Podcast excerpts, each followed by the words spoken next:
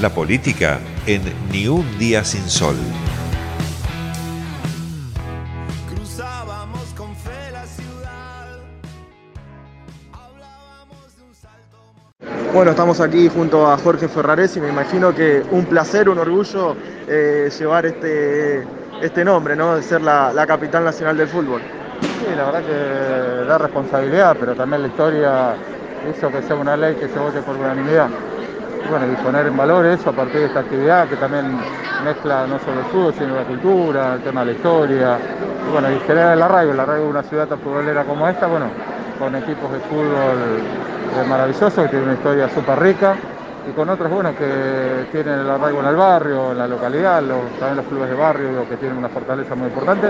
Pero bueno, siempre el norte es tratar de buscar esto y poder hacerlo entre todos juntos. Digo que más allá de que uno sea hincha de un equipo o el otro, todos tenemos la pasión por Avellaneda y eso creo que es lo importante. Una actividad hermosa, ¿no? Con grandes personalidades. Por ejemplo, en el día de hoy estuvo Alejandro Fabri, historiador importante que tiene nuestro país.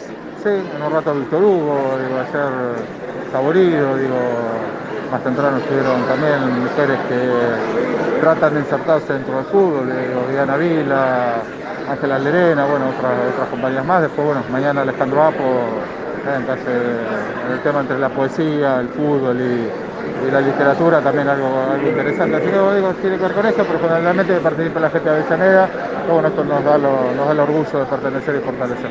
Bueno, para cerrar, mucha gente se ha acercado a este evento, ¿no? Seguramente también eso es sumamente importante. Sí, sí, la verdad que digo que esto justamente es para la gente.